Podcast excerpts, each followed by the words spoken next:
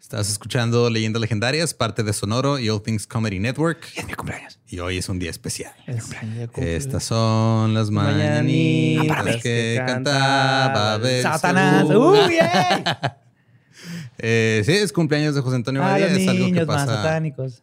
Es algo que pasa cada año, el, el 11 de agosto, Cada año. Pero no pasa cada año que Sí. cae en miércoles. en miércoles es. Macabroso. Ajá.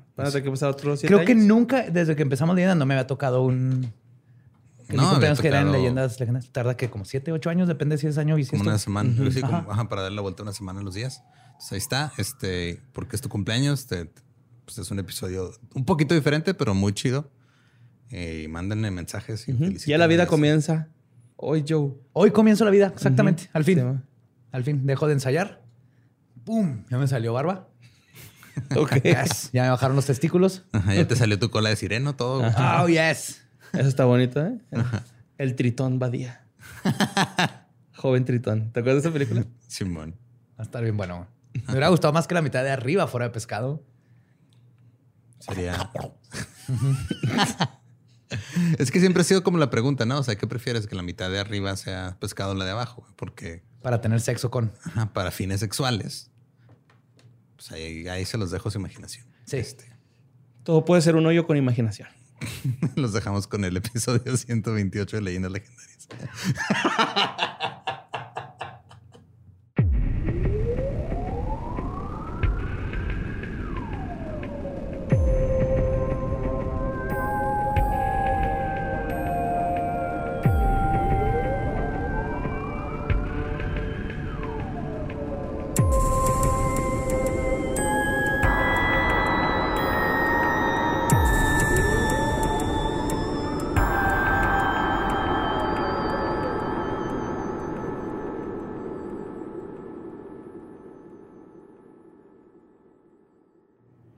Bienvenidos a Leyendas Legendarias, el podcast en donde cada semana yo, José Antonio Badía, le contaré a Eduardo Espinosa y a Mario Capistrán casos de crimen real, fenómenos paranormales o eventos históricos tan peculiares, notorios y fantásticos que se ganaron el título de Leyendas Legendarias. Y es mi cumpleaños. ¡Woo! ¡Eh! ¡Feliz Ay, cumpleaños! perdón por los oídos de la gente. Este, Sí, disculpe, yo sí volteé para arriba. Pensando no. en ustedes. Siempre pienso en ustedes. Pues bienvenidos a otro miércoles y bienvenidas, obviamente, a otro miércoles macabroso. Como siempre, me acompaña mi buen amigo Eduardo Espinosa. ¡Feliz cumpleaños! Gracias. ¿Cómo se la pasaron? Y Mario López Capistrán. Muy bien, Joe. Estoy muy bien. Estamos ¡Feliz cumpleaños, No güey. crudos. Ya se le todo empezó a ir el pedo, ¿ya te diste cuenta? güey? Sí. Apenas llegó a los 40, me hizo una pregunta y luego no se esperó la respuesta. Ajá, O sea, sí, ya sí, se le fue el pedo, güey. Ajá. Chinga. ¿Me contestaste con feliz cumpleaños? No, no, dijiste cómo se la pasaron, cómo estás, Mario. O sea, sí, güey. Ya empezó. Sí, güey. Así pasa. La demencia senil, güey, no perdón. Está túnel, caducando el túnel. tu cerebro. Aquí es para abajo. Para abajo. Ya tiene grumos. Pues antes de que... Gamborímbolos. Gamborímbol cerebral. cerebral. pues ahí les va. Mira, justo en mi cumpleaños. Es es por mi Ah, cumpleaños. sí, güey. Era para decir feliz cumpleaños, Joe. Era una alarma para decirte feliz cumpleaños. Sí. No me acordaba que tenías alarma, perdón. No pasa nada. Ahí les va. Hoy llegué al nivel 40 sin hasta ahorita haber usado ningún continuo. Y como he dicho muchas veces, ahora sí comienza la vida. Antes solo estaba ensayando. Y parte de ese ensayo ha sido la obsesión con lo sobrenatural, lo misterioso y lo desconocido. Y un libro en específico ayudó a instaurar esta pasión en mí. Así que aprovechando que es mi cumpleaños y puedo hacer lo que se me antoje, decidí leerles las historias que me maravillaron en la primaria, me intrigaron en secundaria y me marcaron en prepa.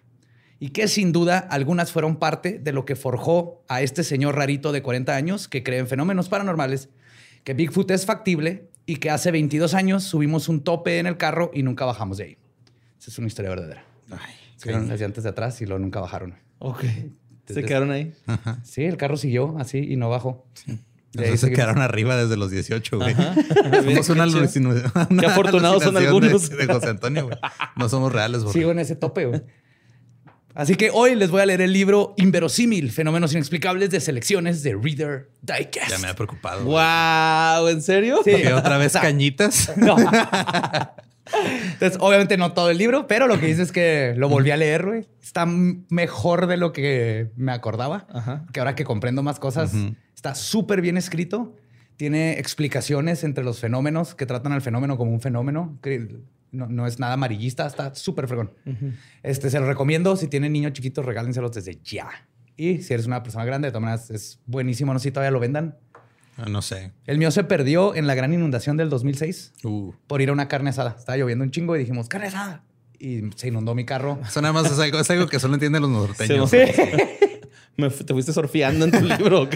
no, bajó, bajé una calle en Pradera Dorada, iba a casa de mi amigo y el agua me llegó al cofre. Se metió todo y se inundó mi cajuela y ahí traía el libro. Siempre lo traía en la cajuela. Oh, Ajá. En caso de emergencias traía ese libro ahí.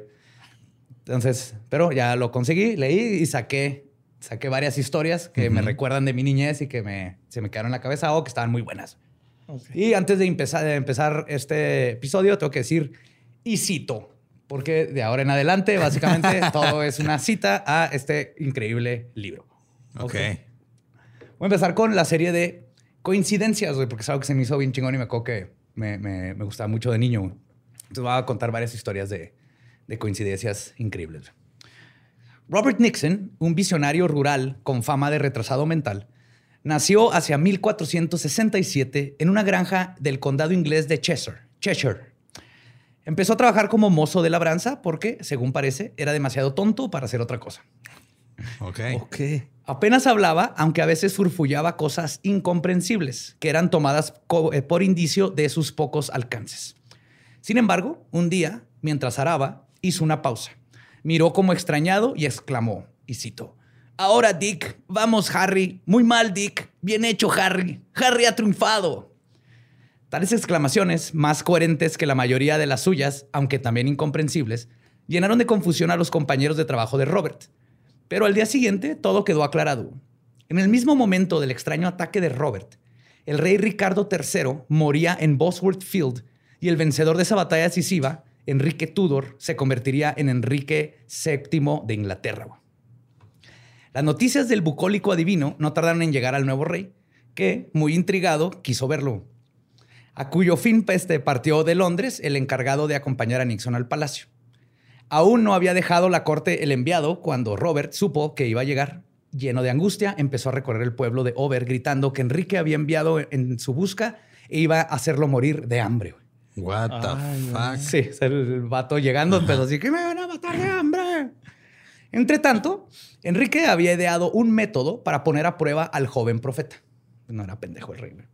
Y cuando Nixon fue llevado a su presencia, fingió una gran turbación. Le explicó que había perdido un valioso diamante. No, nada. Empezó a escupir. fingió que había perdido un valioso diamante. ¿Podría ayudarme a encontrarlo? Le preguntó a Nixon y Nixon respondió tranquilamente con palabras de un proverbio que quien esconde puede hallar. Naturalmente, Enrique había escondido el diamante y le causó tal impresión la respuesta del labrador que ordenó levantar acta de cuánto dijera este muchacho. labrador porque labraba, ¿no? No porque de la inteligencia de un perro. No, no, porque tal vez era bueno para ir a, traer patos que casaste. No viene aquí el dato, pero era labrador de que labraba. Lo que dijo, debidamente interpretado, predice las guerras civiles de Inglaterra, la muerte y abdicación de sus reyes y la guerra con Francia. Ven, y él no estuvo de mamador ahí escribiendo libros como nos tratamos. este güey ni siquiera sabía escribir, güey. No sabía ni qué estaba pasando, güey. También predijo que el lugar de Natwich en Cheshire sería asolado por una inundación, lo que aún no ha ocurrido. Hmm. Y ahorita con las inundaciones, si llega a pasar, va a estar cagado la Bueno, no para la gente que le pasa. no para la gente que le pasa. Pero la profecía que más preocupaba a Nixon era la más inverosímil de todas, que moriría de hambre en el Palacio Real. Para aplacar estos temores, Enrique ordenó que le dieran cuanta comida deseara y siempre que lo desease. Orden, orden que no contribuyó precisamente a hacer simpático al extraño joven en la cocina real, cuyo personal, de todos modos, envidiaba sus privilegios, que le tenían que estar dando comer cuando él quisiera y era el, lo tratar mucho mejor que a todos los chefs. Sin embargo, un día Enrique se marchó a Londres, dejando a Robert al cuidado de uno de sus funcionarios, a quien, para protegerlo de las malas intenciones de la servidumbre del palacio, no se le ocurrió más que encerrarlo en los propios aposentos del rey. Asuntos urgentes llevaron luego a que este funcionario saliera a Londres y olvidó dejar la llave o instrucciones para que abriesen a Robert o No. siquiera decir que estaba ahí. Cuando regresó el pobre campesino había muerto de hambre. Se le murió de hambre, güey. Güey. Pobrecito. Predijo su propia muerte el labrador. Mientras tanto, mi corgi no hace ni madres más estar gorda. Maggie, te estoy hablando de ti. Pero ese era una persona. Todo Ajá. esto es un perro. Sí. Ay, Maggie. Chale, güey. Bueno, ahí les va otra historia, güey. Esto pasó en 1858, güey. Robert Fallon, de Northumberland, ahora Inglaterra, fue acusado de hacer trampas al jugar póker en un salón Bella Unión en San Francisco, en los Estados Unidos. Escándalo. Le pegaron un tiro. güey. Pues, ¿por quién le manda a hacer trampa, güey? Era esos tiempos, era borre en Red Dead Redemption. Como se pensaba que el dinero ganado, en este caso 600 dólares, al hacer trampas, traía. era un chingo, era un chingo, güey. Traía mala suerte. Sí, tú sabes, ¿verdad? ¿Cuánto cuesta una pistola en este Sí, está en ¿Como caro. dos dólares? Bueno, o sea, pues no, está como a 125 un rifle Shida, ¿no? Acá, pero Shida, güey. O sea, sí, chingón. O sea, como para llevar a la escuela. Pues, pues si quieres, ¿no? Pero esos tiempos escuela de tiro, que A la escuela de tiro, sí, güey, Ajá. aprender. Ajá. Ay, güey. Entonces, como se pensaba en esos tiempos que usar ese dinero traía mala suerte, los otros jugadores llamaron al primer güey que vieron pasando para que tomara el lugar del muerto en la mesa del juego. Confiados en que pronto recuperarían el dinero y por lo tanto ya es dinero no de trampa y no hay pedo y se aclara todo. Sin embargo, cuando llegó la policía, el nuevo jugador había convertido los 600 dólares en 2,200. Ah, cabrón. Cuando, cuando la policía supo qué pasó y pidió los 600 dólares para poder entregárselos a los familiares del muerto, el joven desconocido se enteró de todo y logró demostrar que era el hijo de Fallon y que no había visto a su padre desde hacía siete años. güey. What the fuck, güey. O sea, era su jefe. Era Ajá. al que mataron. Era su papá. Y de pura coincidencia lo escogieron a él para... De tal palo Ajá. otra astilla, güey. A lo mejor también hizo trampa. Y les También, ganó a todos. Pueda. Hizo trampa en realidad, o sea, hizo trampa haciéndoles creer que era el hijo, güey. Seguro el güey se lo inventó de ahí y se lo sacó los huevos. Todo era una trampototota. Ajá, pues es que digo, Ocean's Eleven. tú en esas Ocean's épocas Two. te podías declarar lo que fuera, güey. Ah, sí, yo soy doctor. Ah, sí, yo soy su hijo, güey. sí, es cierto. Ajá. Ahí va. Eh, en 1925, el conde Louis Hammond, célebre quiromántico, quiromantes que pueden tocar cosas y saber la historia. Oh. Ajá. Quiromántico y vidente que usaba en esta profesión el nombre de Keiro, formuló la siguiente predicción acerca del príncipe de Gales, Eduardo. Y cito: Está dentro de lo posible que sea víctima de un amor devastador. Que si ocurriese, predigo, ¿eh? Predigo que el príncipe lo abandonará todo, incluso la posibilidad de ser coronado, antes que perder el objeto de su afecto. En 1936 murió el rey Jorge V y el príncipe de Gales se convirtió en Eduardo VIII. Su abdición, 325 días más tarde y más de 10 años después de la profecía de Cairo, en aras de su futura esposa, la dos veces divorciada Wallis Simpson, fue debida, según dijo, a no poder renunciar a la mujer que amaba.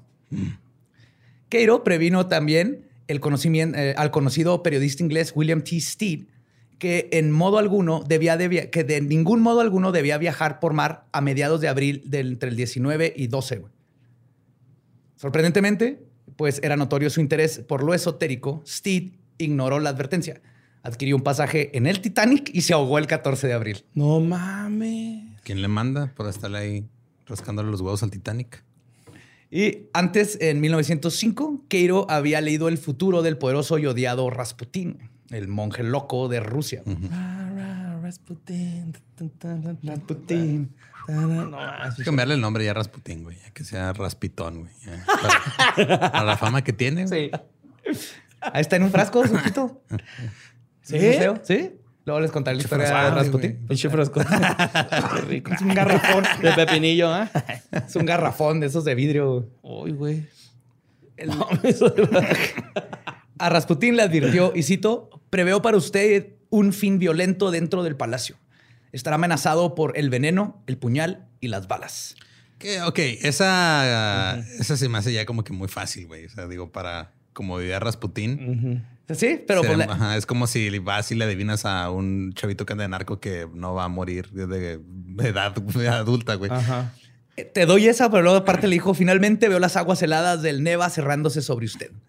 Y 11 años más tarde, Lo envenenaron, lo apuñalaron, le dispararon y lo aventaron al río a Rasputín. güey. Y así ni con lo frío que estaba el río se le hizo chiquita esa madre, güey. Eso es lo cabrón de Rasputín. De hecho, está chita. Si, si sube la temperatura, va a crecer esa madre y se va a convertir en el nuevo zar de Rusia. güey. Haz- Hazle caso, hazle caso. Ese güey sabe de estas Por madres. eso, por eso Putin quiere que él lo mantiene todavía en Siberia, güey. Uh, una mañana, en 1979, hacia las 5, Helen Tilliston fue despertada por un urgente golpeteo en la puerta de su apartamento de Filadelfia y por la voz de su madre que decía, y citó, Helen, ¿estás ahí? Déjame entrar.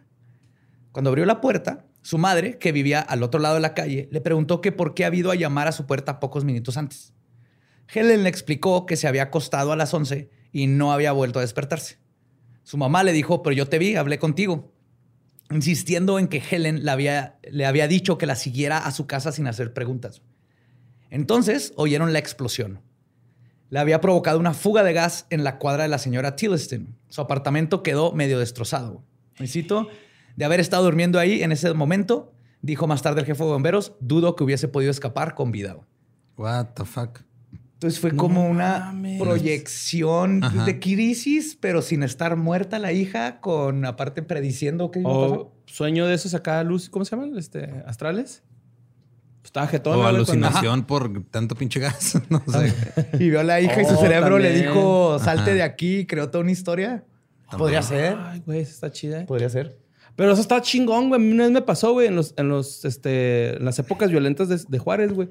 Un compa me- iba por él a su casa y me dijo, güey, pasa por unos cigarros antes de venir por mí. Y cuando llegué a Sushan, güey, acaba de pasar una masacre, pero gacha, güey, así real. La señora sentando cubetas de agua enjabonada para que y se corría la sangre, güey, así. O sea, yo llegué justamente cuando había pasado todo el pedo, güey. Por Así, llegar por cigarros. por llegar por los cigarros de mi compa. Sí, mo- Wow. Sí, me salvé. Así, o sea, bien pu- pude haber estado ahí en fuego cruzado, güey, ¿no? Por así. Pues más bien estaría en eso, pero no. Me tardé poquito y en eso y pasó ese pedo, llegó la shota, güey. y Qué bueno que le Y dicen, favor a tu amigo. y dicen que fumar te mata, güey. En ese caso, no. Aún no. Ahí va otro de un rey, güey.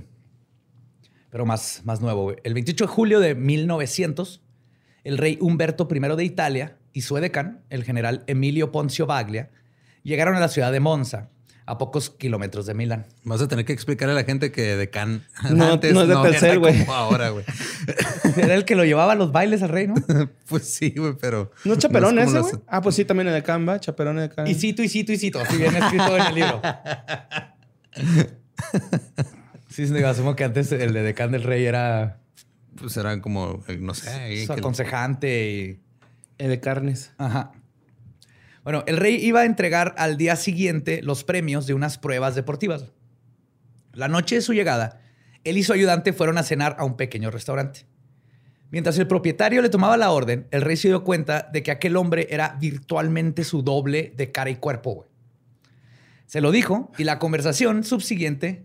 Que, Ya sé dónde va esto, güey. Cambiaron personalidades, güey. no, no es Disney, Ah, pero, pero sí está bien interesante, güey. Se lo dijo y en la conversación subsiguiente surgieron una serie de paralelismos que los dejaron maravillados.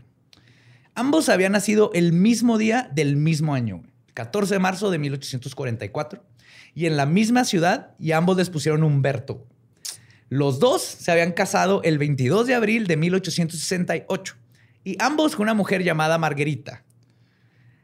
Ambos habían puesto a su hijo el nombre de Vittorio. Y el día de la coronación del rey, el otro Humberto había abierto su restaurante. What? O sea, sus dos Ajá. momentos más importantes de la vida también Ajá. así. pum.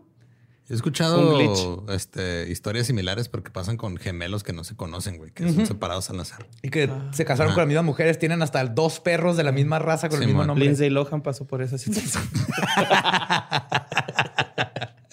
Tienes que, dejar de ver, luego- tienes que dejar de ver Disney Plus, por No, güey, tengo un hijo, Ah, lo güey. No puedo dejar de ver Disney Plus, güey. Te está comiendo, se te van a gamborímbolos. Oye, de- y nada, güey. El chef llegando a su casa así de... Eh, vieja, le dije a- al, al rey que también me llamo Humberto, güey. Que nací el mismo día que él y el pendejo se la creyó El todo. rey nomás diciéndole todo. ¿Te llamas Humberto? Sí.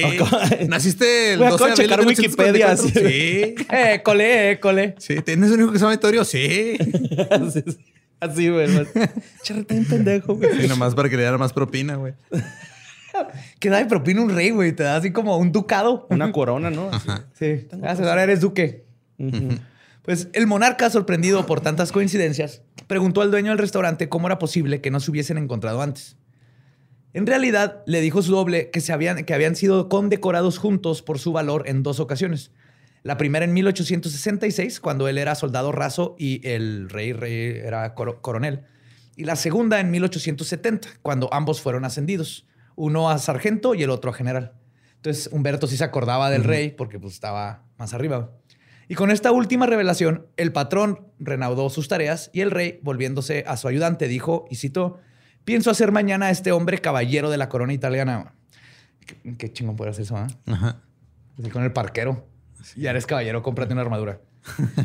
En Franelero para la gente del sur. Farolero, sí. Franelero. güey. Franelero. Franelero.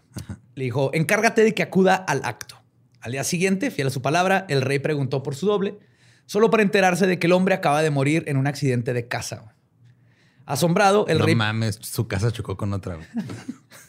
es que eso No, pasaba de antes, casa, de cazar, ¿no? Sí, güey. O te cayó las escaleras de su casa. No, es que antes las- Ajá, los frenos de las casas estaban de la verga, güey. No, eran, Imagínate. no eran hidráulicos, güey. Se Y luego sin seguro, güey, no. Sí. Ajá. Asombrado, el rey pidió a su ayudante que se enterara de dónde iba a ser el funeral para mínimo asistir. Llegó a asustar a todos, güey. en ese momento sonaron tres tiros disparados por un asesino. güey. El primero falló, pero los dos otros dos atravesaron el corazón del rey y lo mataron el mismo día que se murió su doble en un accidente de casa. Fuck. Güey. The fuck. Creo que Ese güey lección, debería dejar ver Disney. la lección que podemos aprender de este caso es no nazcas, güey. Güey, Te encuentras a tu doble, es que güey. lo culero es que nadie lo pide, güey. Simplemente apareces, güey, y ya. Acá, Sí, si cuida tu doble así, cuídalo, y cabrón, güey. Cuídense los dos, váyanse a vivir a, un- a una cabaña en el bosque, güey. Hagan el amor Sí, mo. y cuídense.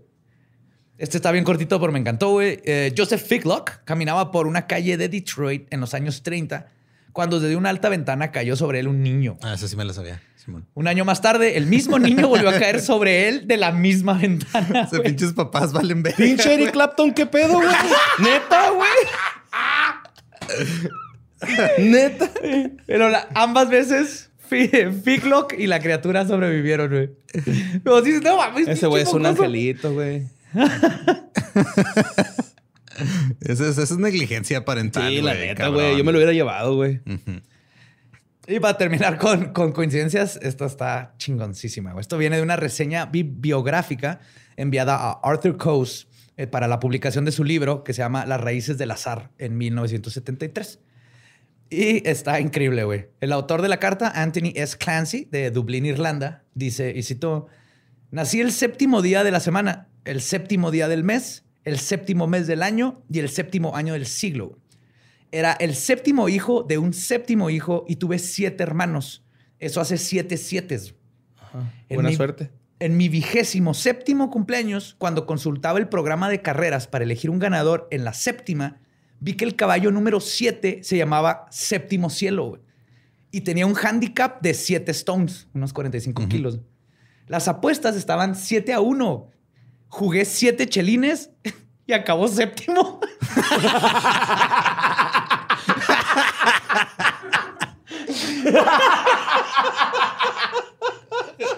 Ay, güey, creo que iba a ganar. Pobre güey. ese, no, ese es un twist de una chamalán, güey, ahí en la vida real. güey. No, güey, pobre vato, güey. Ese me dio un chingo de risa, güey. Todo, todo cuadraba, güey. Todo, y todo cuadró al final. Pues te sí, pones a pensar, Sí, ajá. O sea, él lo vio como algo, no mames, aquí soy, güey. No, la vida le dijo, no, güey, tú eres el 7 siempre, güey.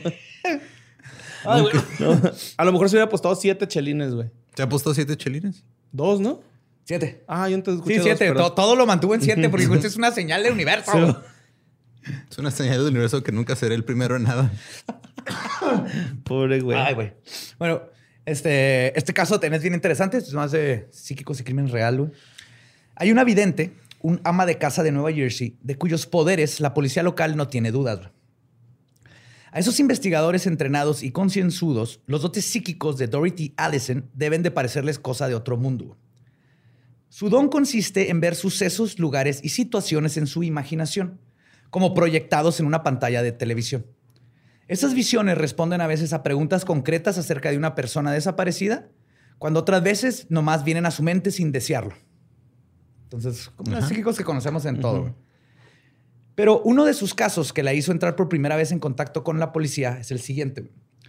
A las 6 de la mañana del 3 de diciembre de 1967, se despertó de un sueño en el que había visto el cuerpo de un muchacho aprisionado en una tubería. Al cabo de varios días debajo del agua. No mames. Al cabo de varios días de estar Y preocupada. estaba acabando el aire y ya estaba sonando así el sonidito de que te vas a quedar sin aire de Sonic. Odio los niveles de underwater de juegos. Güey, es que es, es- es- esa, ese pedacito de música es el pedacito de música más estresante del videojuego, está horrible el sonido. Y luego todos tus aros. Sí. Pero puedes comer burbujitas, ¿no? Ajá, si las encontrabas. Pues al cabo de varios días de estar preocupada por ello, decidió informar a la policía de Nutley, que está en New Jersey. La que averiguó que el niño de cinco, cuando fue, perdón, averiguó que el niño de cinco años, sí, la que averiguó que el niño de cinco años mañana se había ahogado, sí, bueno, fue y ahí conoció a Michael Kirkis y se enteró que, un ni- que el niño, Michael Kirkis, perdón, se había ahogado en el río Third unas dos horas después de su sueño. Pues cuando preguntó, dijeron, sí, se ahogó un niño y era el mismo día que ella Y soñó. esta mujer se, se dijo, no, me espero unos días. O sea, ya me han pasado cosas antes, ya he visto gente muerta, gente desaparecida.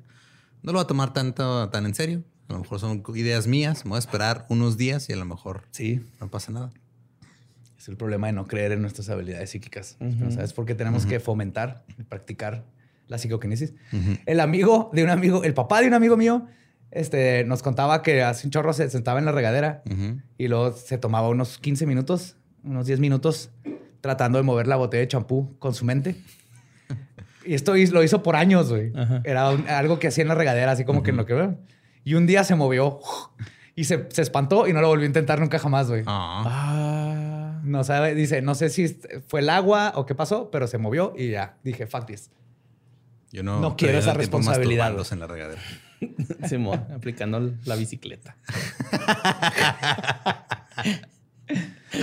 Pues la señora Allison confesó también que era dotada, pero dado a que los periódicos habían informado ya de la tragedia. No dotada así, por No, bro. O sea, tenía dotes psíquicos. Simón. Este, la policía no la tomó muy en serio porque ya habían salido, dijo, todo esto lo puede conocer ya. Sin embargo, al ser interrogada, Allison reveló detalles de la indumentaria del niño que no se habían publicado en los periódicos y ofreció el sorprendente dato de que llevaba los zapatos cambiados de pie. güey. No mames, por no aprender derecha e izquierda, güey. Simón. El policía encargado del caso... Se va- lo- yo creo el niño no vio el episodio de Plaza Sésamo donde te dicen ponte los zapatos del lado que van porque si no te ahogas. Ese es uno de los episodios más este, importantes en la vida de un Yo no lo vi tampoco y ahora tengo miedo. Pues hay que ahorita te lo pongo en En YouTube. YouTube. güey. Simón. Bien. Y en Disney Plus también. Pues el policía encargado del caso, Donald Vicaro, solicitó la ayuda del doctor Richard Reibner, un psiquiatra de Nueva York. Este asumió que la señora Allison, en un estado semi-hipnótico, este, la puso en un, en un estado semi-hipnótico en el que reveló que veía el número 8, una escuela con una barda alrededor de una casa gris, una serie de oficinas con letras doradas en la puerta y una fábrica. El 7 de febrero fue encontrado el cadáver del niño en un estanque alimentado por el río Third, a unos 5 kilómetros del lugar donde había caído. Fuck.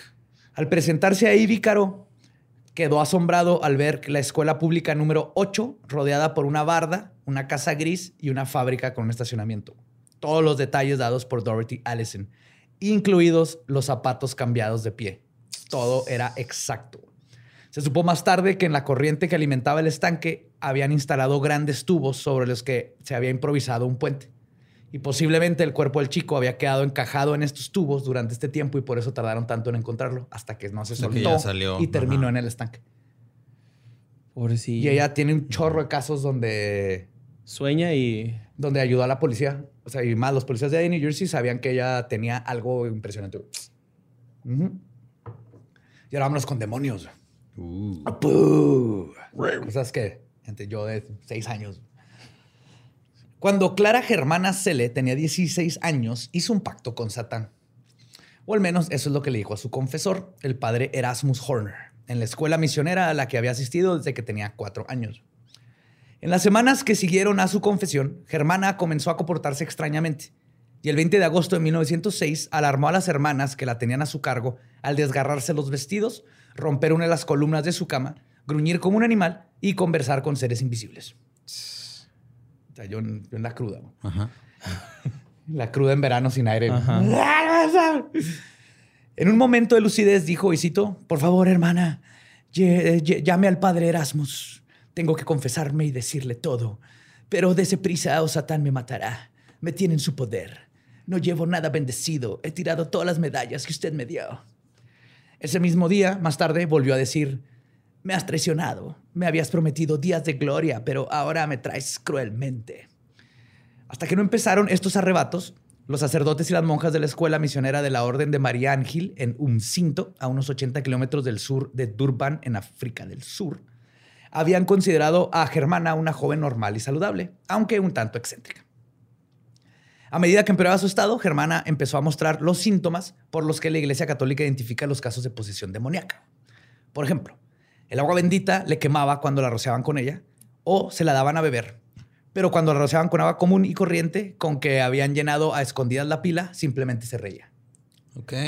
No sabía que uno de los síntomas de posesión demoníaca es que te diera risa el agua, güey. Sí, o, que una de las técnicas infalibles es tratar de hacer pendejo al güey, a ver si sabe si es bendición o no. Daba grandes quejidos cuando le acercaban una cruz. Podía descubrir la presencia de un objeto religioso, aunque hubiese sido envuelto a conciencia o escondido de cualquier otro modo. Empezó a Esa es buena forma de encontrar tus aretes que perdiste. Si tienen son de cruz, encuentra a alguien poseído. el collarcito, si te asaltan, yo poseído. En cuanto empieza a gritar, ahí está. Empezó a manifestarse también en Germana una clarividencia de mayor alcance. Podía describir los detalles cotidianos del viaje de un clérigo desde África hasta Roma, incluidas las direcciones de los lugares donde paraba a lo largo del camino. Y para avergonzar a un joven que se burló de ella, reveló detalles escandalosos de su vida privada con fechas, ocasiones y nombres. Ah, no mames. Sí, es, Gossip Girl. Ajá.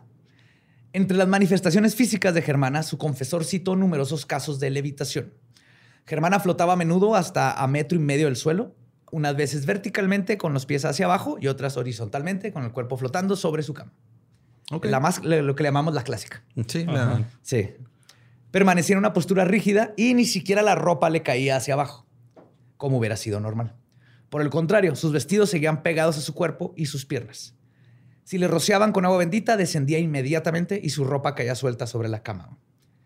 Este fenómeno tuvo lugar en presencia de testigos, incluidos extraños. Es que ya me lo imagino así como con los gatos, güey, que tienes ahí un, rociador. rociador de agua, güey. Ya duérmete, Juan. chingado, ya. Elena, ya bájate.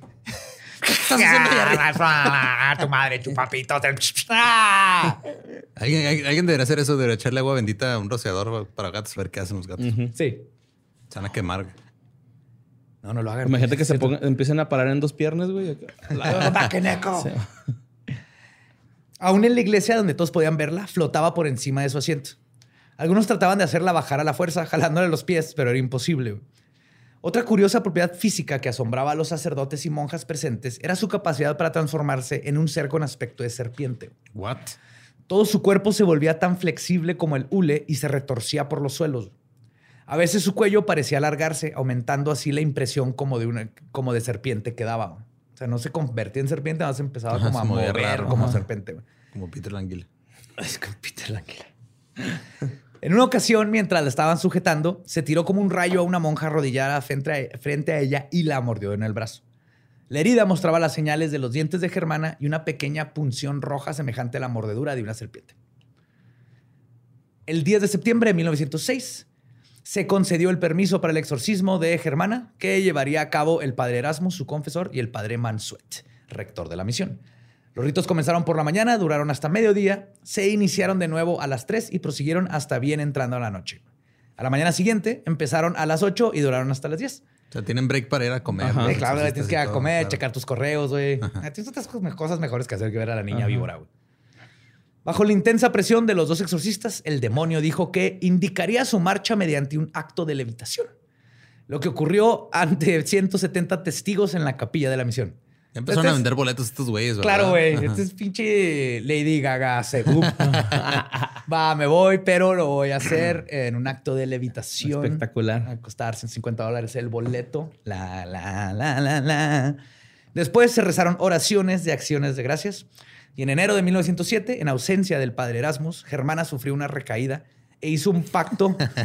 hizo de nuevo un pacto con el diablo. Se recayó de que estaba levitando. No.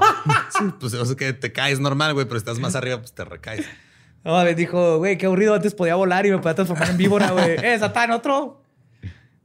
El 24 de abril comenzó un nuevo exorcismo. Duró dos días y tuvo éxito. La marcha definitiva del demonio quedó señalada por un olor de una nitidez incomparable. O sea, olía culero. Azufre. Azufre son. Ajá, huevo podrido. A bañito. Sí. Central camionera. muy particular, ¿verdad? Así como, Sí, güey. muy- Como entre vómito y diarrea. Es un olor muy universal, güey. Y a depresión. Y el jabón Y siempre huele igual, güey. Sí, creo que en la central camionera puedes oler emociones. Ajá. Que hay todo tipo de emoción, güey, desde felicidad, porque nadie estará ahí en eh, cansancio de que yo- es un viaje de 25 Grasita horas, güey. corporal porque estás ahí todo el día sentado. al Desesperanza, güey. Lo que más se huele en una central de camionera, güey. Sí, sí, es triste, güey. Y luego, todos conocemos los muñecos vudú, pero hay otros, otro estilo de como vudú en, en Australia que está bien chingón. Ok. Les va. En, Existir. en 1953, un aborigen llamado Kinjika fue llevado en avión a su nativa tierra Arnhem, en el territorio del norte australiano, a un hospital de Darwin, la capital. No había sido herido ni envenenado, no padecía ninguna enfermedad conocida, pero se hallaba moribundo. Kinjika sobrevivió cuatro días entre grandes dolores y al quinto murió víctima del hueso asesino o método de ejecución o asesinato que no deja huella y casi nunca falla. güey. Está épico este pedo. Los Carduchita deben su nombre al calzado especial que llevan cuando dan caza a un condenado. Los Carduchita son los que acometen este tipo de asesinatos. Ok. Lo- el- el- los zapatos que usan están hechos de plumas de cacatúa y pelo humano y prácticamente no dejan huella. Los cazadores se visten con pelo de canguro que pegan a su piel untándosela con sangre humana y se ponen máscaras con plumas de emu. Yes. Uy, qué pedo con esos Es. Assassin's Creed Australia y está más hardcore, güey. Night People. Sí, sí. Suelen actuar en grupos de dos o tres, son implacables y persiguen a su presa durante años si es necesario. Cuando al fin acorralan a su hombre, se acercan a unos cuatro o cinco metros y uno de ellos, Y doblando. ¿Y lo qué? Se acerca a su hombre y lo abraza y lo empieza. No sé. Y lo mata un con cariño, romántico. Ajá. No, doblando la rodilla, empuña el hueso que les decía y lo apunta como una pistola. güey. Se dice que en ese instante el condenado queda paralizado por el miedo.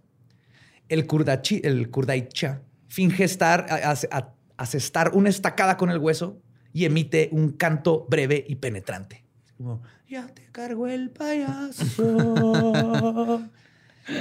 Después, él y sus compañeros de cacería se retiran, dejando solo al señalado. Fíjate, estás ahí y después te llegan Pendejeando y- tres güeyes emplumados acá y te hacen... "Ah", ¿Cómo será el canto? Y luego se van. Así. No sé. Va a estar bonito, güey. Pues cuando vuelven a su aldea, el Kundela es quemado en una ceremonia. El condenado puede vivir todavía algunos días o semanas, pero sus parientes y los miembros de cualquier otra tribu a los que pueda ir, que sin duda sabrán que ya fue señalado, convencidos del poder del Kundela, lo tratan como si ya estuviese muerto. güey.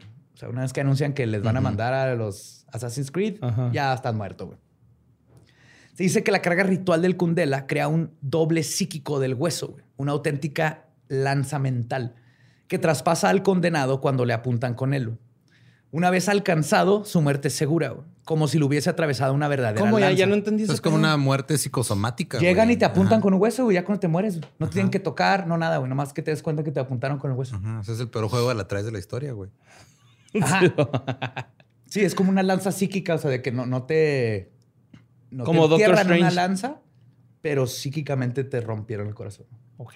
Ajá, es como una proyección. Ajá. Sí, está como en el vudú, que entierras al muñequito y se muere, pero acá nomás le apuntan a la persona. Y eso es suficiente Ajá. para mandarlo a la verga, güey. El muerto, por lo general, es miembro de la tribu de los Mailis, que el, el muerto, perdón, era miembro de la tribu de los Mailis que había quebrantado una de las leyes que regulan las relaciones incestuosas. O sea, se Ah, lo merecía. cabrón. Ajá. Por el- twist. lo- los usan como para cosas ya muy hardcore, güey.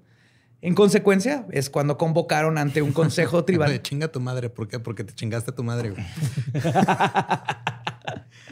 Pero me estás diciendo que chingue mi madre ahora. ¿Qué es lo que tengo que hacer? Pero metafóricamente, no estás poniendo atención. No, ¿y qué pedo? Es que no entiendo lo de la pinche aguja esa. ¿Cómo Ya me que la chingué. ya me la chingué. Ah, pues fue convocado ante un consejo tribal, pero se negó a acudir y es por eso que fue condenado a muerte en ausencia. güey. Oh, ok. Ajá. Sea, él no sabía que estaba condenado a muerte nomás de No, repente. eh, no, pues no fue su culpa por no ir. No le habían avisado. Kinjika huyó entonces a- de su tierra y el verdugo de la tribu, el Mulungusa, hizo y cargó ritualmente el hueso asesino o Kundela. El hueso suele ser humano, de canguro o de emu, pero también puede hacerse de madera, cuando de plano no hay.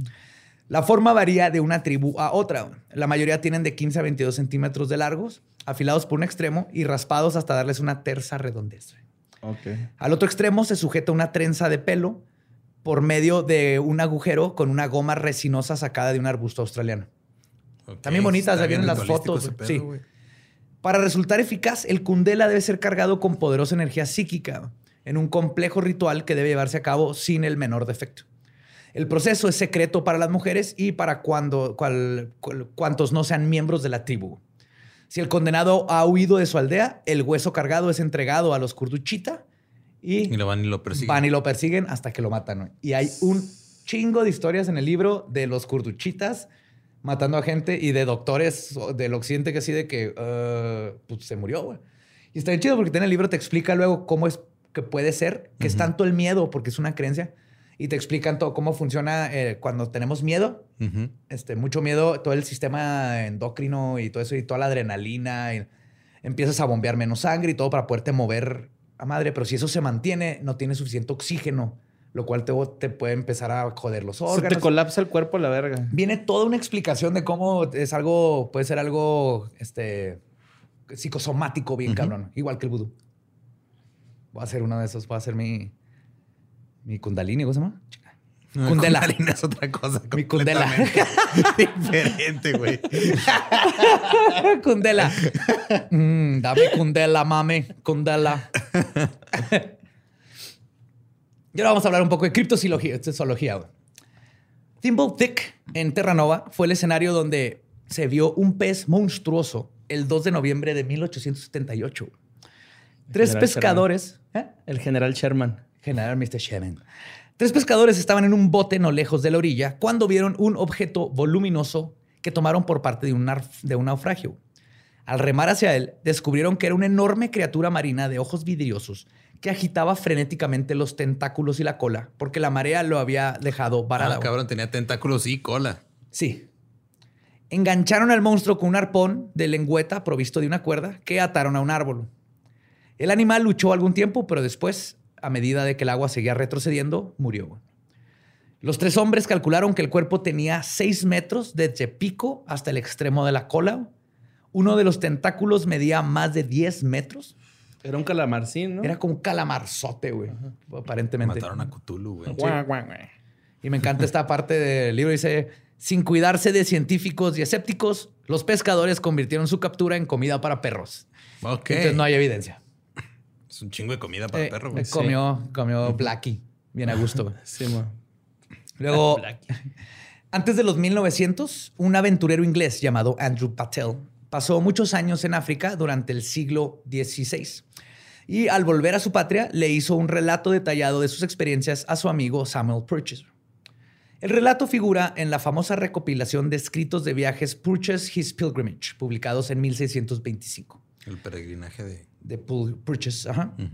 Según Patel, asombrado ante los mandriles, monos y micos de las selvas, dos clases de monstruos eran también comunes, ambos muy peligrosos. El mayor de estos dos monstruos percibe, su lengua, el no- eh, percibe en su lengua el nombre de Pongo. Y al más pequeño lo llaman Engeko. Ah, yo pensé que pingo. Pongo y pingo. Ah, Pongo y Engeko. Ese Pongo es Pingo. en todas sus proporciones. Estoy hablando de Pongo. Po- Pingo sería Engeko. Engeko. En gecko, por eso, en gecko dile pingo. Ok, pero este es Pongo. Pongo es en todas sus proporciones como un hombre, pero su estatura es más de gigante que de hombre, porque es muy alto, con rostro humano, ojos hundidos y cejas muy pobladas. Su cara y orejas no tienen pelo y tampoco sus manos. Su cuerpo está lleno de pelo, pero no muy espeso, y de un color parduzco. No se diferencia de un hombre a no ser por sus piernas que carecen de pantorrilla. Ah, cabrón. No entiendo esa parte. Camina siempre sobre ellas y lleva las manos a la nuca cuando va por el suelo. Claro, y apenas, si creen que eso está raro, espérense. Creo que son, están tratando de escribir como unos Bigfootsitos. güey. Ajá. Ajá. Pero esto, esto es lo mejor, güey. Van muchos juntos y matan a muchos negros que trabajan en los bosques. Muchas veces. Pinche pongo racista, qué Sí. pedo, güey. Ah, estos son los pingos, hacen esto, güey. Ajá. Los pingos lo que hacen es que muchas veces caen sobre los elefantes que vienen a comer donde están ellos y los golpean de tal modo con el puño cerrado y con estacas que huyen de ellos bromeando, güey. What? Se le brinca arriba el elefante, no vas a pegarle. Chingar. a esos pongos nunca los cazan vivos porque son tan fuertes que 10 hombres no logran sujetar a uno de ellos. Ay, güey.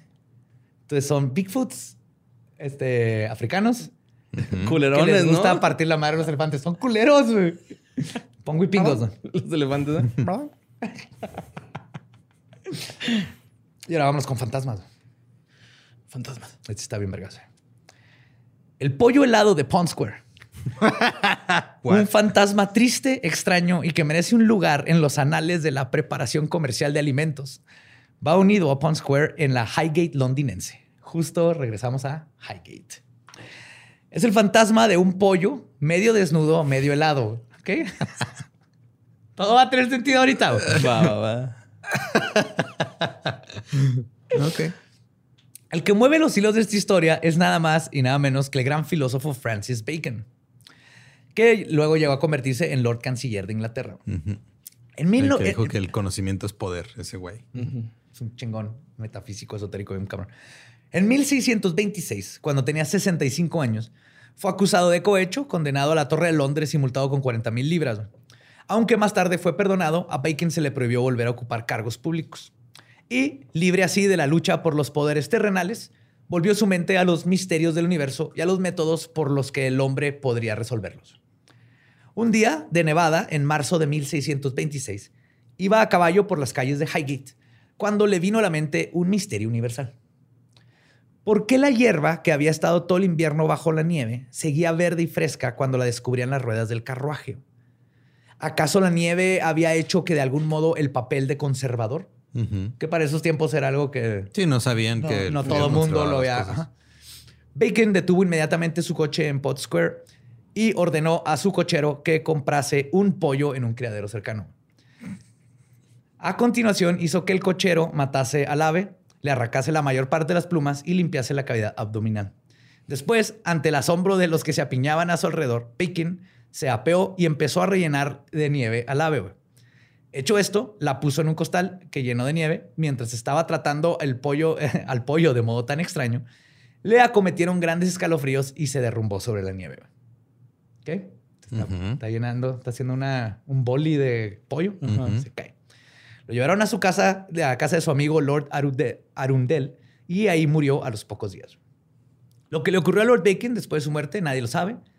Pero el polio ligado al parecer a los alrededores de Pond Square por el inesperado ultraje cometido por él ha sido visto ahí frecuentemente desde ¿El entonces. polio o el pollo, güey? Porque ya nos fuimos de otro lado muy cabrón. El pollo. El ¿no? pollo, el pollo. Ah, el pollo. Sí. No, el pollo ahí medio frío, medio muerto, Sí. medio, des- medio desplumado. Y lo ven, a veces aparece Francis Bacon y a veces ven al pollo desplumado y tembloroso, güey, que corre y aletea siempre en círculo, güey. Porque, porque ese es el primer fantasma de un pollo que he escuchado en mi vida, güey. O sea, me está haciendo cuestionar muchas cosas. Es el poder de, Fran- de haber conocido a Francis Bacon. Sir Francis Bacon. Sí, es cierto, nunca hay fantasmas de animalitos, ¿verdad? Hay uno, es un pollo Más que semidesnudo ese, y, y con hielo en el culo, güey. El deshuesado. Pobrecito. A lo mejor era un güey vestido de pollo, güey, por eso. Pues según la esposa de John Greenhill, que residió en Pond Square durante la Segunda Guerra Mundial, y a menudo vio, quien a menudo vio al pollo las noches de luna. Era un ave grande y blancuzca. Otro de los testigos fue, al cabo, eh, fue el cabo segundo Torrance Long, también durante la guerra. Una noche cruzaba la plaza cuando oyó ruido de cascos y ruedas de noche. Al mirar a su alrededor, no vio más que un pollo tembloroso. y Es que es el fantasma menos imponente de la historia, güey. O sea, no te da miedo, te da lástima. hambre. Pobre- güey, Le quieres aventar una sábana, güey, pero no puedes. medio tembloroso, medio pelado y que aleteaba patéticamente en círculo. un vigilante que apareció por ahí eh, dijo al cabo Long que el ave era un visitante asiduo a la plaza. Ya lo vea siempre. Un par de meses antes, un hombre había tratado de echarle el, su guante, pero había desaparecido metiéndose en una pared de ladrillo. Ok. Ah, atravesó. Ajá. Una noche enero de 1969, un automovilista que se había demorado en Pond Square por una falla vio un gran ave blanca cerca de la pared. Viendo que le habían arrancado la mayor parte de las plumas y pensando que sería cosa de alguna pandilla de jóvenes, porque obviamente, digo, vándalos. vándalos, miró a su alrededor antes de ir a rescatar a la pobre criatura. Cuando dio la vuelta, el ave había desaparecido. Y un año más tarde, en febrero, una pareja de jóvenes estaban despidiéndose cuando un gran ave blanca se posó ruidosamente en el suelo junto a ellos corrió dos veces en círculo y lo desvaneció en la escoria. wow. Eso destruyó el momento romántico, ¿ah? Sí. sí corriendo más. Ay, güey. De fantasmas nos vamos a pasar a tulpas. Que aquí vamos a ver qué es. Que lo hemos platicado un chorro en, en leyendas. Tiene rato que no mencionamos tulpas. Ajá, estas proyecciones mentales. Y aquí viene una historia muy chingona en el libro. Entonces, las tulpas, dice, aún más misteriosas, refiriéndose a los fantasmas, son las manifestaciones perceptibles exteriorizadas de algo cuya existencia se originó en la mente de su creador, en virtud de su increíble poder de concentración, visualización y otros esfuerzos mentales más ocultos. En el Tíbet, donde se practican tales cosas, a un fantasma de este tipo se le llama tulpa. Un tulpa suele ser producto de un experto mago o yogi, aunque en algunos casos se dice que surge de la imaginación colectiva de los aldeanos supersticiosos o de los viajeros que cruzan por un lugar de apariencia siniestra. Que esa es otra de las teorías. De hecho, el, este, el cómic estoy leyendo, The Truth. Uh, fuck. No me acuerdo, pero ya, me acordaré. Department of Truth. Se trata de eso, de cómo en el mundo están apareciendo todo lo que creemos como la pared en el Ártico, pero es porque son tulpas que cuando suficiente gente lo cree, Mm, aparece como Slenderman. Slenderman es un tulpa creado por el consciente colectivo. Pues los adeptos capaces de producir tales manifestaciones múltiples son escasos y suelen encontrarse entre los santos budistas, los bodhisattvas y los bodhisattvas. Algunos son capaces de producir 10 tipos diferentes de seres aparentemente animados, ya sea tulpas, humanos, animales o entidades sobrenaturales puede proyectar lo que se puedan imaginar. Es como, Green Lantern. es justo eso de ser linterna verde, güey. Linterna verde, pero sin el anillo. Y las emanaciones que aparecen en los sueños de aquellos a quienes pretenden ayudar al Bodhisattva, porque te puede mandar proyecciones al cerebro. Aún más misteriosas son las manifestaciones que pocos occidentales han tenido la oportunidad de investigar y que son aparentemente fantásticas. Entre ellas está Alexandra David Neal, erudita y viajera francesa, quien pasó 14 años en el Tíbet y estudió con varios lamas eminentes. Como en esa época era la única mujer lama, recibió múltiples honores por su contribución a la comprensión del pensamiento tibetano. Más tarde publicó dos relatos de sus experiencias en ese remoto y poco conocido país. La siguiente descripción de la que tuvo con su tulpa, tomada de su libro Magia y Misterios del Tíbet, las formas exteriorizadas, es algo cuya existencia se originó en la mente de su creador en virtud de su increíble poder de concentración, visualización y otros esfuerzos mentales más ocultos. En el Tíbet, donde se practican tales cosas, ya esto es ella explicándolo, pero estoy citando dentro de lo citado. En el Tíbet, donde se practican tales cosas, a un fantasma de este tipo se le llama tulpa. Un tulpa suele ser producido. Ah, no, perdón, ya les me di la vuelta. Sí. Dice, aparte de haber tenido pocas oportunidades de ver formas mentales, mi incredulidad habitual me llevó a hacer experimentos por mi cuenta. Y mis esfuerzos tuvieron algún éxito. Elegí para mi experimento a un tipo de lo más insignificante, un monje bajito y gordo, de natural inocente y jovial. Es lo que se empezó a imaginar, así que voy a producir un, un monjito. Me encerré en reclusión meditativa y procedí a llevar a cabo la concentración de pensamiento y otros ritos prescritos. Al cabo de algunos meses se formó el fantasma del monje. No mames, pues con razón nadie lo quiere intentar. Son meses. son años de práctica y meses para hacer un tulpa. Un solo. Okay. Ya, ya dicen que en el Tíbet muchos exploradores y todo que los monjes los usaban para cargar maletas o cosas cuando van a explorar. Entonces traes así como un fantasma tulpa, güey, que te ayuda. Dice, su forma, haciéndose poco a poco, fue fija y cobrando vitalidad. se convirtió en una especie de huésped que vivía en mi casa. Entonces rompí mi reclusión y salí de viaje con mis criados y tiendas. El monje fue de la partida. Aunque yo vivía al aire libre y recorría a diario muchos kilómetros a caballo, la ilusión persistía. Veía al gordo Trapa, que es un monje novicio, como les dicen Trapa, y a veces solo me hacía falta pensar en él para que apareciese. El fantasma llevó a cabo varios actos naturales con los viajeros que yo le había ordenado. Lo que les digo, ayudaba a, cargar. a, poner casas de campaña. Pues una persona. ¿Cuál es mi propósito? Pasas la mantequilla. Dice, por ejemplo, caminaba, se detenía, miraba a su alrededor. La ilusión era en su mayor parte visual, pero a veces sentía como si una túnica rozase levemente la mía y en una ocasión pareció que una mano me tocaba el hombro. Empezó a... Se puede ponerse horny. Ajá.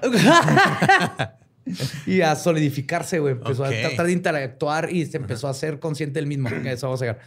Los rasgos que yo había imaginado al construir mi fantasma fueron experimentando cambios. El tipo gordo y mofletudo adelgazó. ¿Mofletudo? ¿Qué significa mofletudo? que tiene copete, ¿no? Que tiene un moflesazo.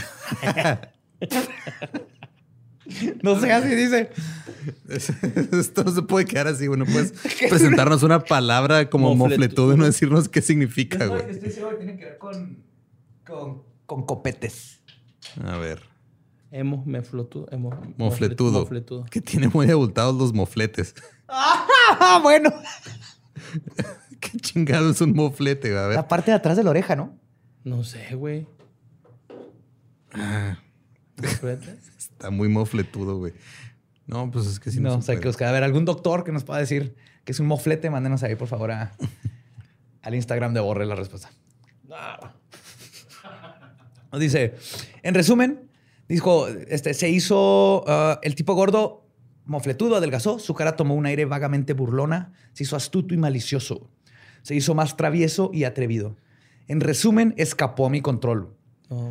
Una vez un pastor que me trajo mantequilla de regalo vio al tulpa en mi tienda y lo tomó por un lama vivo. Debe haber dejado que el fenómeno siguiera su curso, pero la presencia de aquella compañía no deseada empezó a poner a prueba mis nervios. Se convirtió en una pesadilla diurna. Imagínate, tengo un fantasma ahí que tú hiciste tanto uh viéndote y que se está, haciendo todo. Ajá, y está, todo y, tiene grandes los mofletes. Mejilla gruesa y carnosa. El güey estaba cachetón, güey. Ajá. Era un monjecito cachetón. ¡Ay! Malvibroso. Güey. Ah, era el borre, güey. hizo un borre. yo no soy malvibroso. No, se convirtió, pero ah. cuando lo imaginó, se imaginó a borre, ah, güey. real. Obvio que no, güey. Se convirtió en el pinche Ram que acá. que nos ayuda y luego de repente. Y luego de repente se va sin despedir. Ajá, Simón, ya. Ya se manda el solo. Y pues dice que ya cuando todo era una pesadilla y además ya se iba a Laza de modo que decidí disolver el fantasma. Lo conseguí, pero en solo... ácido. No. De hecho, dice, solo al cabo de seis meses de dura lucha, güey. No mames. La criatura en mi mente se aferraba con tenacidad a la vida. Y es lo que te dicen los tibetanos y los... aguas, esas madres, o sea, te lo imaginas... Literalmente es imaginarte algo y aparece, pero esa madre poco a poco se convierte en su propia entidad y ya no lo puedes controlar. Y ya, ya no pertenece a tu imaginación. Como Moreno.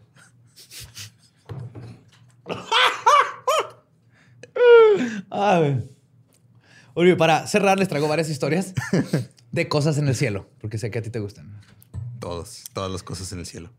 Esta, esta está muy chida, güey. Eh, Ed Moods estaba trabajando en su jardín en su casa en Ball Street, en Cincinnati, Ohio. A las cinco y media de la tarde, el 22 de julio de 1955, de pronto le cayeron en los brazos y las manos unas cuantas gotas de un líquido rojo y caliente. A los pocos instantes, la lluvia roja caía a todo su alrededor. De la nube sobresalía una protuberancia oscura y de ahí caía la lluvia roja, precisamente encima de su duraznero en el jardín. Nada más, güey. Y está la foto de él. Nadie pudo explicar qué era esa madre roja. ¿Qué fue lo que lo tiró? No tuvo explicación. Y está la foto de... Es un señor granjero viejito así clásico de Estados Unidos de la depresión.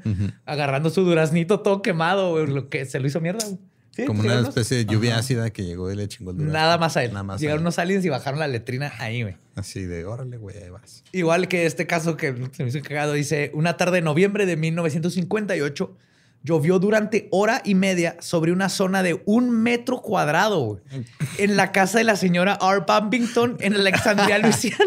güey. El cielo estaba totalmente despejado en ¿Solo ese ahí? momento y ni la oficina meteorológica local ni la base de las fuerzas aéreas pudieron dar explicación a ese fenómeno. güey. Fue el cielo diciendo fuck y this lady específicamente. Ah, la fuck you, Alexandria. siguiendo, Ajá, es un buen sí. castigo, ¿no? Que te... Que te llueva. Siempre. Siempre. Así, nunca vas a estar seco, güey. Nunca. Un, un metro Güey, cuadrado, güey. Está en culero, güey. Y esto hubiera estado chido en el norte, güey. El 27 de agosto de 1968 cayeron sangre y carne sobre una zona En Kentucky, ¿no? de cerca. No, este fue de un kilómetro cuadrado en las localidades brasileñas de Capava y San José. Ah, cabrón, yo sabía de la que pasó en Kentucky, pero Ese fue creo que en pollo. 1800, José, dos campos. Este fue en el cayó- 68. cayó güey. Cayó pollo, carne, sí. güey. Dicen que esta extraña lluvia había durado aproximadamente Unas 5 a que 7 tiras minutos. del cielo. ah, no. Salieron los brasileños con espadas, ¿no? Así que a cazar todo, güey. Tocando su cuica. Qué chingón, güey, carnita asada. Ya, el- hablando de cosas del, del cielo, obviamente, vamos a cerrar con Los ovnis. angelitos. Ah. Ovnis, ovnis y stuff.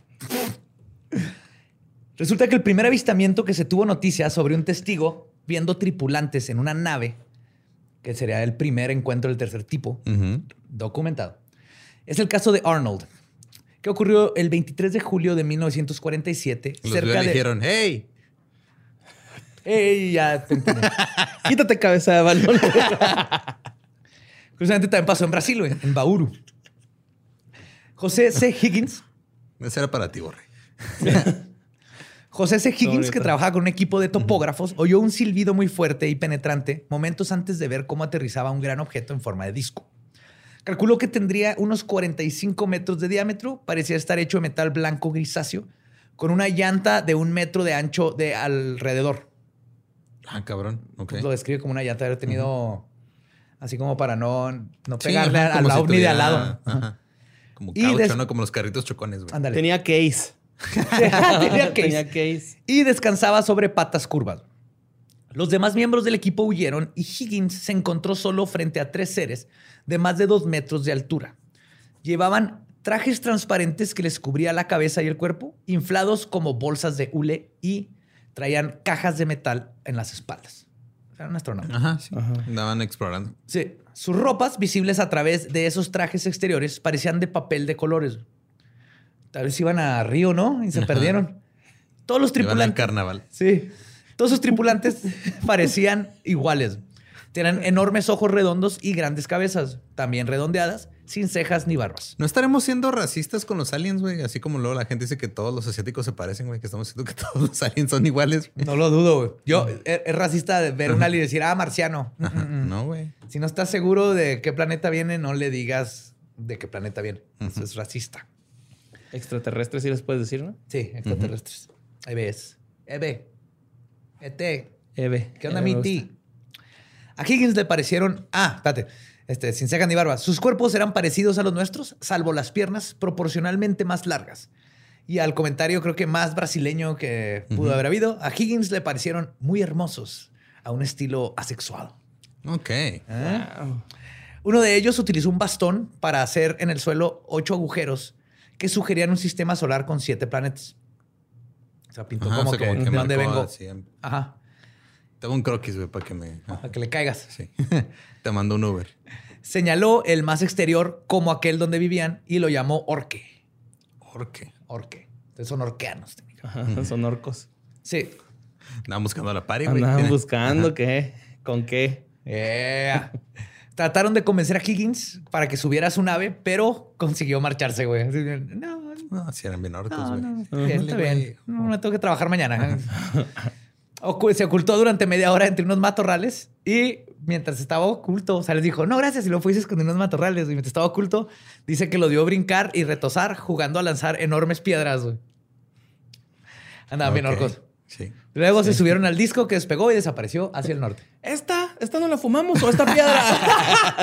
Continuar la pari. Otro caso sucedió a las 2 de la madrugada el 28 de noviembre de 1954.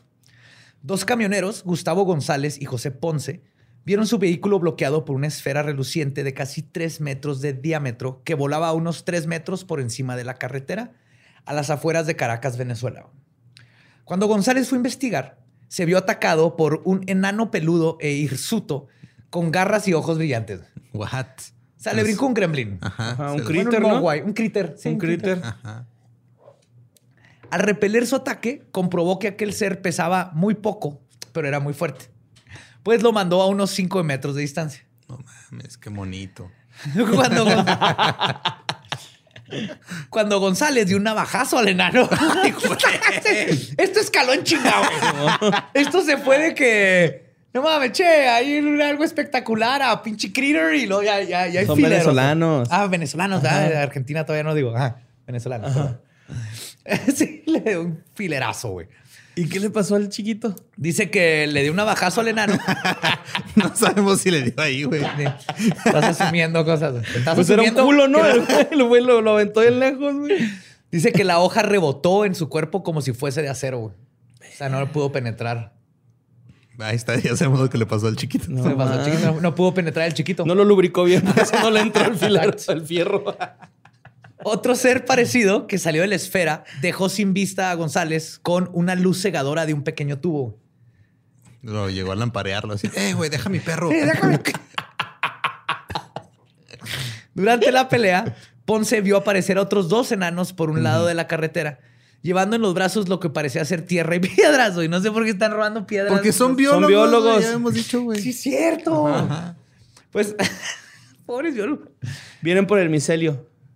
De los hongos, sí. Sí, porque el hongo nomás existe en, en el planeta Tierra, ese tipo, y por eso lo necesitan. Yes, sir. Pues saltaron ágilmente a la esfera por una abertura lateral. Ponce, alarmado, corrió al cercano puesto de policía. Estaba contando su historia cuando llegó González. O sea, dejó a su compa, güey. González llegó agotado y muerto de miedo. Yo creo culo. gritando, Ajá. tu pinche madre dejaste con los critters.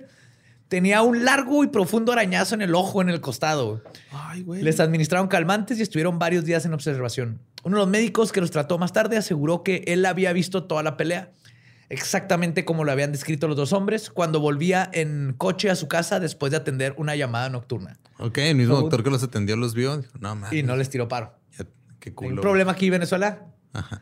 Hay que tirarle paro a tus compas cuando sean atacados por critters, Sí. biólogos espaciales. Y no Yo tengo dos bolívares venezolanos, ahora que me acuerdo. Me, lo- Ah. me los regalaron otro día en un show y este valen, creo que como una 10 millones y más de centavo o algo así de México. Vale más, yo creo, el metal, ¿no? No, es un billete. Ahorita te lo enseño. Vale Está más el papel. Sí. Pues, eh, No ¿qué? tiene enanos peludos, pero está bonito. Este sí es de Argentina, este es lo que me confunde. Carlos Alberto Díaz, un camarero de 28 años del pueblo argentino de Ingeniero White. No sabía que existía Wow. este lugar. Sí Así se llama. Ingeniero White. Ingeniero White. Hasta dije, ¿será un typo del libro? Y lo googleé. Hay un pueblo en Así Argentina que se llama. Ingeniero White. El- ajá, y esto es pre... En honor al Inge White. Esto es pre-nazis. Iba a decir Breaking Bad, pero esa tiene más sentido. Ay, porque era químico.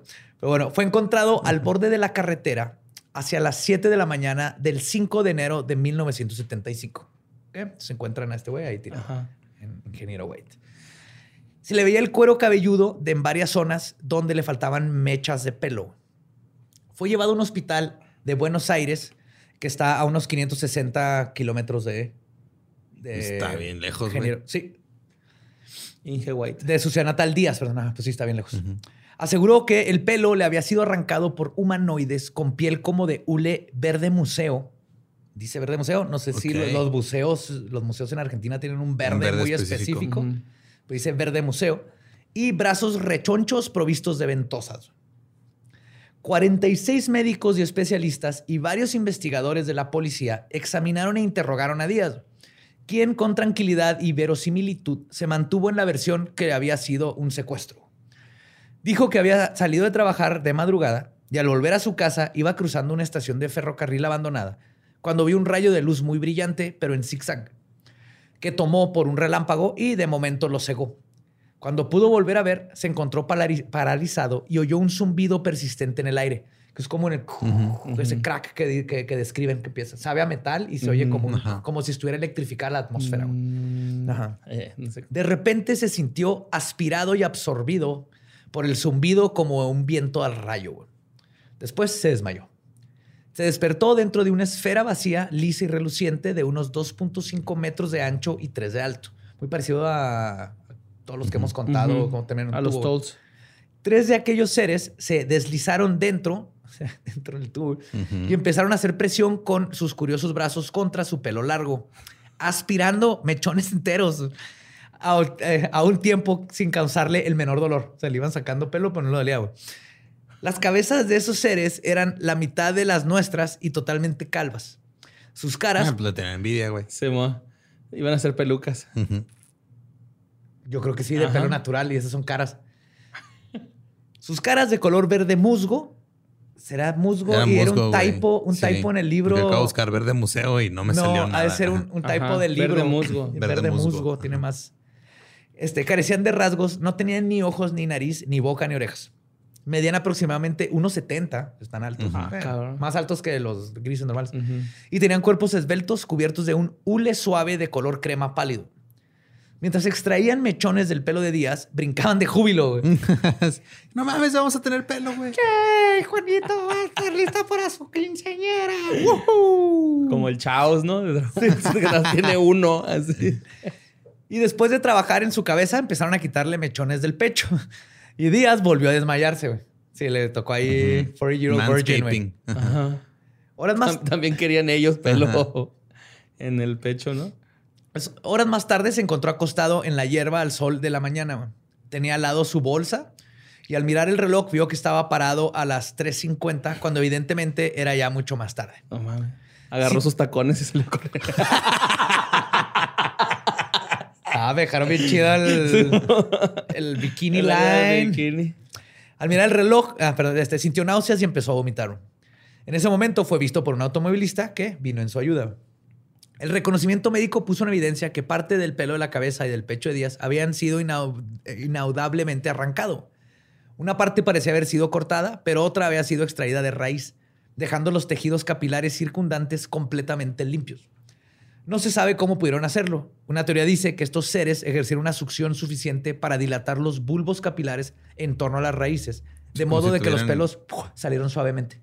Como si tu- tuvieran algo en las manos que chupara así. Sí, pero aparte como que hicieron que se dilataran porque no le... Eso Ajá. explica por qué no le dolió y por qué no tenía rojo y sangrado y todo. Si te Ajá. arrancan cabello más en mechones, vas a sangrar. Sí. Y este no, fue así nomás como que se dilataron y luego nomás le sacaron el cabello como si nada. Ok. Qué bonitos. Estilistas intergalácticos. Ah. Dedos de ángel. Es, es un reality show de allá, güey. Eye for the Earth Guy. y eran un chorro de aliens así fabulosos que vienen a la Tierra. Mira, aquí tenemos a alguien que en una fábrica abandonada le vamos a dar un nuevo look. Va a quedar maravilloso este güey. Cuando regrese al trabajo, va a estar maravillado. Y fabulous. Pues aparte la falta... Alien va. así. Aparte de la falta de pelo y las náuseas que persistieron varios días, el equipo médico no encontró nada normal en días. No más. Se lo llevaron, no le sacaron pelo. y Ajá. listo. Se lo llevaron, le quitaron pelo, lo regresaron. Ajá. Y pues esas son varias de las historias que encontré en el libro. Pero la conclusión de todo esto se me hace interesante porque ya leyéndolo de nuevo después de, no sé, 10 años, más de 10 años que, el- Ujú. que recuerdo la última vez que lo había ojeado. Esta conclusión es, otra vez, ci- citando directo del libro, pero se me hace muy, muy ad hoc, aparte de todo lo que hacemos y a lo que estamos viviendo. Dice, una necesidad humana casi tan imperiosa como las básicas del alimento, vivienda y compañía es la de creer en mundo ordenado, gobernado por normas seguras y desarrollar un sistema de creencias tranquilizador. A esta aspiración se debe que los adivinos, sabios y expertos de toda condición hayan sido escuchados desde el principio de los tiempos. Nunca han faltado ni faltarán probablemente autoridades dispuestas a encontrar explicaciones razonables para cuántos fenómenos son observados y a ofrecer soluciones a los misterios del universo. Sin embargo, ciertos acontecimientos parecen indicar que nuestras normas y creencias, e incluso nuestro sentido común, pueden fallarnos. En el pasado, hombres y mujeres creían que el mundo que los rodeaba tenía una dimensión milagrosa, que ángeles y demonios eran reales, las oraciones eficaces y el hombre un ser privilegiado que ocupaba un lugar de honor en el universo. Hoy son cada vez menos quienes creen en semejante mundo. La existencia se ha convertido para muchos en algo definido por la política, la economía, los descubrimientos que se llevan a cabo en los laboratorios. Pero aún así, persiste el instinto de lo desconocido y la convicción de que no todo en nuestras vidas puede ser previsto minuciosamente por los estadísticos, controlado por los gobiernos o definido en un tubo de ensayo. Porque a pesar de que en los últimos 25 años hemos aprendido más sobre la Tierra y el cosmos que en toda la historia anterior, cuanto más hemos explorado, más misterioso se ha vuelto el mundo. Ante los extraños fenómenos que a cada paso surgen a nuestro alrededor, nos preguntamos si el sentido común no nos exige aceptar lo extraordinario. ¿No deberíamos abandonar nuestras ideas rutinarias sobre las leyes naturales? Mientras nuestros científicos sintonizan los ecos de la creación cósmica, debemos seguir apegados a la idea de que el tiempo progresa de un modo de que el tiempo progresa de un modo lineal. No pueden pasado, presente y futuro existir simultáneamente. Ha de ir todo efecto precedido de una causa no puede manifestarse la energía psíquica de un modo observable físicamente.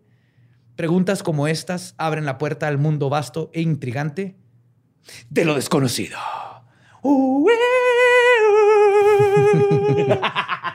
yes, sir. Súper inspirador cuando lo leí. Es así que, wow, muchas de esas cosas todavía las... Pues andamos persiguiendo tengo yo, cosas raras. Persiguiendo cosas raras, pero de una forma científica. Una forma en que lo podamos explicar como parte del, de lo ultra o paranatural. Y ese es el libro de Inverosímil, el libro que me marcó desde tengo memoria. Por favor, cómprenlo porque me lo cite todo y es, háganles, si lo encuentran, aparte es algo que debes de tener en tu casa. Las fotos también chidas. Entonces ya aprendimos que si Badía se pone en pedo y tiene cruda en en su semana de cumpleaños, en vez de preparar guion, agarra un libro, lo copia y lo pega, güey. Eh, también está aprendiendo cosas de, nosotros, ¿no? Claro, güey. Del que fue de ellos. Y Estás juntando mucho con Borre y con Luis, güey. No, no, no.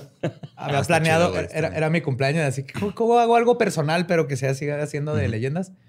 Mi favorito fue el del monje, el del tulpa y el del niño que se cayó dos veces. Mira, güey, tú dices el niño que se quedó dos veces, digo al güey que le cayó un niño encima dos veces, güey. Ajá, es una de ver. Exclusión de perspectiva, por. Ajá. Sí, güey. Y nadie está diciendo de los padres pendejos que se les cayó un niño dos veces. Dos veces. esa es la forma en que lo ve Lolo. Yo sí lo veo, así que muchos papás valen verga, güey. Y también me gustó la de los Bigfootsitos. Los, que putean elefantes. elefantes No, güey. Y los enanos que andaban, los enanos intergalácticos que estaban madreando choferes de Venezuela, güey. Esa historia es buenísima, güey. Sí, sí, escoger estuvo bien difícil. Entonces, si les gustó cualquiera de esas historias, si quieren más, ahí está el libro. Este, ah, pues con eso los dejo. Felicidades a mí. ¡Eh, ¡Feliz cumpleaños! síganse manteniendo curiosas, curiosos, macabrosas y macabrosos lean mucho, investiguen, no dejen de creer que hay cosas que no podemos explicar. Y ahí van a seguir. Y cuídense los critters. No los navajen. no los navajen. Si les pasa algo, denle mi dirección. Los quiero mucho. Nuestro podcast ha acabado. Podemos irnos a pistear. Esto fue palabra de Belzebub. Fue palabra de Reader's Digest esta vez, güey, De Reader's Digest. Definitivamente. trae todas sus fuentes cada... Está... Wow. Sí, mi respeto. Para allá vas. Reader's Digest. Al rato. Estos va a ser Reader's Digest. Al rato vas a sacar acá algo así. Ajá. Sí. El hombre que se comió un gusano.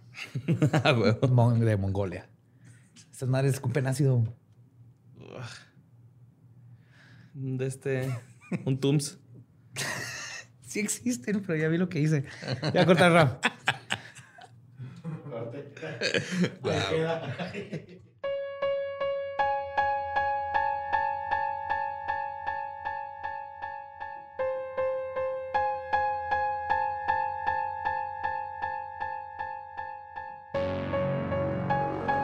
Eso fue Fenómenos Inverosímiles, eh, también llamado mi libro favorito de la niñez, que se acabo de contar. Espero les haya gustado. Nosotros estamos preparando para mi cumpleaños porque es hoy. Sí. Justo ahorita que estamos grabando esto, no es tu cumpleaños, pero acabo de romper la ilusión del tiempo. Totalmente. De todas maneras, ya la rompimos horrible porque tuvimos que hacer la fiesta antes porque la reunión, porque no había espacio para el 11. Entonces, gente creyó que cumpleaños y ahorita lo estamos grabando cuando no, pero ustedes que están escuchándolo, hoy es mi cumpleaños. Sí, hoy miércoles. Y si lo están escuchando el jueves, ya valió verga. También ustedes rompieron Ajá. la ilusión. O Ajá. sea, Miércoles 11 de agosto. ujú. 40 años. Para continuar con la semana de cumpleaños, este, vamos a estar ahí el 14 de agosto en un evento. Es un festival que se llama Documenta con Q. Es un evento en línea para los que este, porque me han estado preguntando que si vamos a estar ahí porque el del evento pues, es en Querétaro, pero nosotros no vamos a estar en Querétaro, vamos todavía a no. estar en línea, este, ahí discutiendo sobre el error en la Matrix y saber si estamos viviendo o no en una simulación. The glitch. Sí. Glitch in the Matrix es un documental. Ah, Borre lo rompió. Entonces, Borre nació el mismo día. Sí, sí, sí, sí. Si quieren saber qué opina Borre al respecto, pues ahí está el sábado. Si quieren, en las redes de Documenta están este, pues como conseguir tu acceso y todo, pero es un evento en línea, no vamos a estar físicamente ahí. Sí, sí, ya los veremos pronto, Querétaro. Sí, Pero esta vez es, es en línea. Gracias sí a esta la vez no, no se pudo, pero vamos a estar conectados en, este, en internet y Ajá. en mente y No, alma y googlen otras ahí. cosas que dice la gente. Documenta y si nos quieren ver ahí, va a estar muy chido. La, la película está interesante. Simón. Y lo que tienen que recordar también es de que vivamos o no en una simulación. Si se quieren pintar el pelo, tienen que usar Arctic Fox. Claro. Ajá. Porque el hecho de que estemos en una simulación o no es irrelevante al hecho de que tu pelo va a quedar más chingón con Arctic Fox. De hecho, Arctic Fox es el mejor tinte que ha creado la simulación. Ajá, exacto. La simulación lleva no sé cuánto tratando de hacer Sí, tintes. o sea, la, simu- la simulación primero creó la crueldad animal y dijo, ¿sabes qué? Necesito un tinte sin eso. Yes. Ajá. Y lo dijo. los PPDs y dijo, ¿sabes qué? Necesito un Tinte tintes para eso. colores, para un RTX 3080, Ajá. 3090. Pum. Pum. Y libre de PPDS. Sí. Luego- Porque le pusieron antivirus ahora al Fox. Y recuerden, está disponible de tamaño mediano, tamaño grande en Sally y en Amazon. Y gracias Arctic Fox por... Y acuérdense que los pueden mezclar y hacer sus propios colores. Es lo que hace. Sí. Rompe la simulación, güey, mezclando tus propios colores. Que la simulación no te diga qué hacer, aunque lo que hagas no sea real porque es una simulación. Eh, y nos vemos el sábado. Sí. Nos Sábado. vemos el sábado y nos escuchamos el próximo miércoles. Macabroso. Sabadito.